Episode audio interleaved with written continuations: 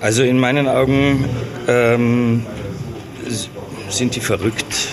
Also ähm, ich habe ja damit gerechnet, dass sie drei Jahre fordern. Jetzt sind sie noch darüber hinausgegangen. Vier Jahre und sechs Monate. Diese hohen Haftstrafen hat die Staatsanwaltschaft im Regensburger Korruptionsprozess für den suspendierten Oberbürgermeister Joachim Wohlbergs und den mitangeklagten Bauträger Volker Dretzel gefordert. Es waren lange und sehr deutliche Plädoyers der Ermittler. Es gibt einiges zu besprechen, deswegen legen wir auch gleich los. Herzlich willkommen, liebe Hörer, mein Name ist Sebastian Böhm. Meine Kollegin Christine Strasser tickert live aus dem Gerichtssaal. Sie ist also immer ganz nah dran am Geschehen im Sitzungssaal 104 und natürlich ist sie auch dieses Mal wieder hier. Hallo, Christine. Hallo. Christine, gib uns doch bitte zum Einstieg einen Überblick. Welche Strafen fordert die Staatsanwaltschaft?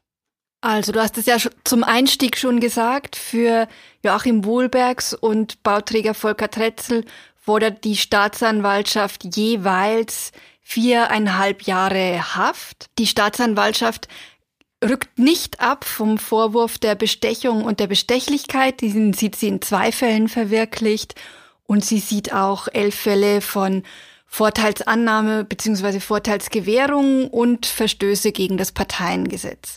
In Bezug auf die Fälle von Bestechung und Bestechlichkeit spricht sie sogar von besonders schweren Fällen, deshalb dieses hohe Strafmaß. Dann noch die beiden anderen Angeklagten für Franz W., den ehemaligen BTT-Geschäftsführer, werden drei Jahre Freiheitsstrafe gefordert und Norbert Hartl, der ehemalige SPD-Fraktionschef im Regensburger Stadtrat, soll sechs Monate auf Bewährung bekommen. Wie liefen die Plädoyers ab? Wie können sich unsere Hörerinnen und Hörer das vorstellen? Naja, das sind sehr lange Ausführungen. Die beiden Staatsanwältinnen haben sich abgewechselt und mehr als fünf Stunden gesprochen. Es gab auch Unterbrechungen und eine Mittagspause, unter anderem, weil auch die Verteidiger darum gebeten hatten. Dann ist es so, die beiden Staatsanwältinnen haben die sieben Themenkomplexe des Verfahrens nacheinander sozusagen durchbesprochen, die Sachverhalte aus ihrer Sicht dargestellt und gewürdigt, was aus ihrer Sicht die Beweisaufnahme ergeben hat. Also sie haben herausgestellt, welche Zeugenaussagen sie für relevant halten und warum.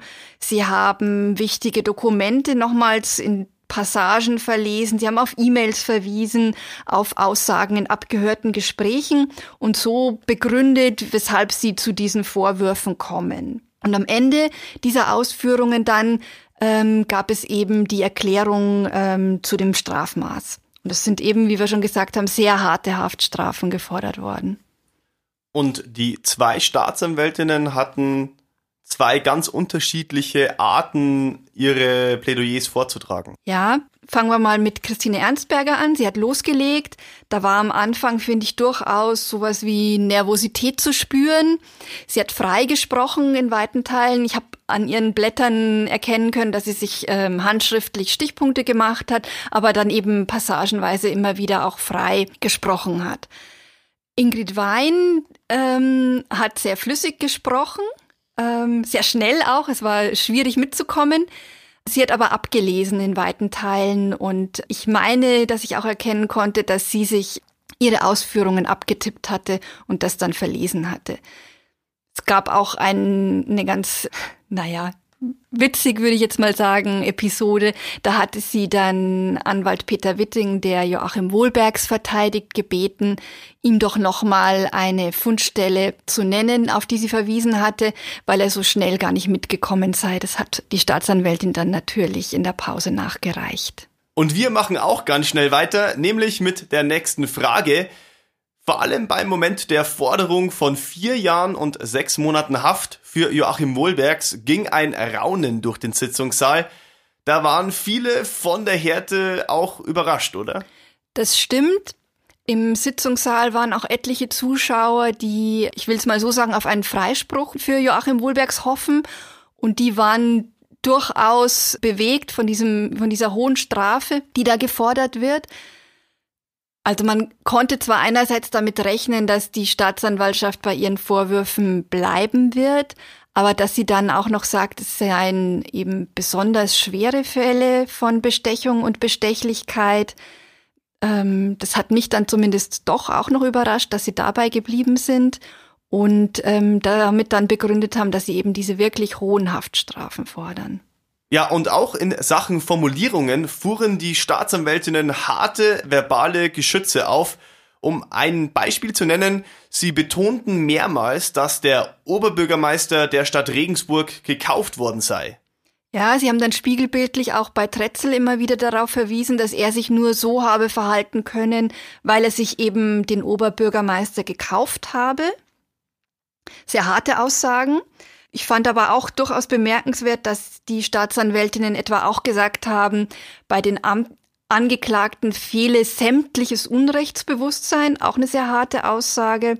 In Bezug auf Wohlbergs haben sie dargestellt, dass er sich nicht an Regeln halte, beziehungsweise nur, wenn es ihm passe und wenn es ihm eben nicht passe, dann nicht.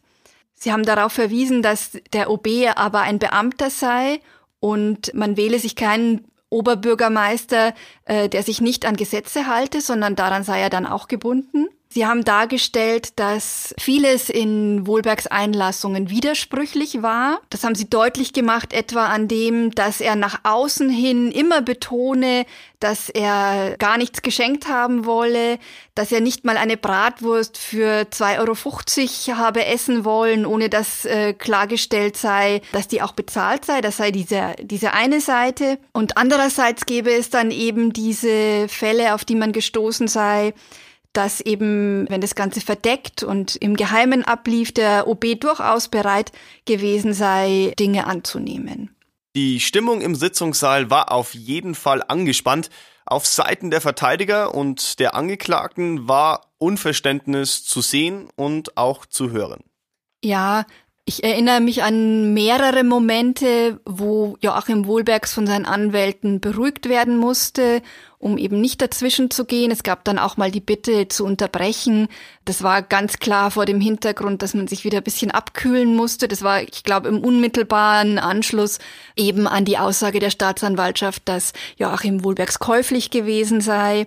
Und auch als dann wirklich klar wurde, es wird auf Bestechung und Bestechlichkeit plädiert, also ähm, diese Vorwürfe sieht man als erfüllt an. Peter Witting, der Anwalt von Joachim Wohlbergs, hat dann später auch gesagt, der Staatsanwaltschaft sei hier ein medialer Aufschlag gelungen, weil sie eben jetzt hier ähm, so hohe Haftstrafen gefordert habe. Das habe aber mit dem Ergebnis der Beweisaufnahme nichts zu tun an fundamentalen Punkten, habe man das, was seinen Mandanten entlaste, nicht berücksichtigt. Ja, da kann man schon gespannt sein, wie das Plädoyer ausfällt. Ähnlich hat sich auch der Anwalt von Bauträger Volker Tretzel geäußert. Auch da kann man gespannt sein, wie dann das Plädoyer ausfällt. Da kommen wir gleich dazu. Jetzt aber erstmal zu Joachim Wohlbergs, denn dieser äußerte sich direkt nach den aufreibenden Stunden im Landgericht. Wir hören mal rein. Also in meinen Augen ähm, sind die verrückt. Also ähm, ich habe ja damit gerechnet, dass sie drei Jahre fordern. Jetzt sind sie noch darüber hinausgegangen. Ich habe es nicht für möglich gehalten, dass eine Staatsanwaltschaft sich null für das interessiert, was in der Beweisaufnahme passiert ist. Ja, das sind Aussagen, die man von Joachim Wohlberg so oder so ähnlich auch schon gehört hat. Er hat jetzt nach dem Plädoyer der Staatsanwaltschaft wieder betont, dass diese von einem Jagdeifer bzw. Jagdbewusstsein getragen sei. Er unterstellt, dass dort kein Rechtsbewusstsein herrsche, denn sonst hätte man auch Entlastendes berücksichtigen müssen. Seinen Kampfgeist hat er aber noch nicht verloren. Aber ich werde mich, da können Sie Gift drauf nehmen, ausführlich äußern. Ich habe ja noch ein Schlusswort zum Schluss. Es dauert mindestens so lang wie heute die Einlassung äh, der Staatsanwaltschaft und dann entscheidet ja Gott sei Dank ein Gericht. Gott sei Dank entscheidet nicht eine Behörde, vor allen Dingen nicht eine Behörde, die so weit weg ist vom Recht wie die Staatsanwaltschaft. Christine, wenn ich mich nicht ganz irre, haben sich die beiden Staatsanwältinnen heute rund fünf Stunden lang geäußert. Also das wird sportlich, oder? Ja, Joachim Wohlbergs hat ja angekündigt, er werde noch länger sprechen. Also ich habe sowieso, sowieso schon damit gerechnet, dass es ein sehr, sehr langes Schlusswort werden wird, was ähm, die letzten Worte der Angeklagten angeht. Ich denke, da können wir uns auf einen Marathontag einstellen, ja. Und wie schon vorher kurz erwähnt, auch Dr. Florian Ufer, der Verteidiger von Volker Dretzel, äußerte sich nach den Plädoyers der Staatsanwaltschaft. Naja, bevor wir vom äh, oder über das Strafmaß reden, sollten wir vielleicht über das Verfahren an sich reden. Ähm, wir haben heute ein Plädoyer gehört. Äh, aus meiner Sicht hat es mit der Hauptverhandlung wenig zu tun gehabt. Und insofern bin ich auch ganz sicher, dass das Ergebnis mit dem Plädoyer der Staatsanwaltschaft nichts zu tun haben wird. Und insofern auch nicht das Strafmaß. Also ich glaube, wir sind meilenweit von dem entfernt, äh, was auch nur theoretisch im Raum steht. Christine, was genau meint er damit? Ja, man muss dazu wissen, dass die Kammer, also die Wirtschaftsstrafkammer des Landgerichts, schon im Zwischenverfahren die Vorwürfe wegen Bestechlichkeit und Bestechung hat fallen lassen. Also die Anklage wurde nur wegen Vorteilsannahme und Vorteilsgewährung zugelassen. Wenn die Kammer im Zuge der Beweisaufnahme zu einer anderen Bewertung gekommen wäre, also diese Anklagevorwürfe wieder anheben wollte, dann hätte sie einen rechtlichen Hinweis geben müssen. Das hat sie nicht getan. Es ist nicht ganz ausgeschlossen, dass sie das jetzt nach dem Plädoyer der Staatsanwaltschaft noch tun wird. Es, es, gibt die Möglichkeit. Es gibt aber auch keine wirklichen Hinweise dafür, dass die Kammer da jetzt wirklich zu einer anderen Einschätzung gekommen ist. Das wird man abwarten müssen.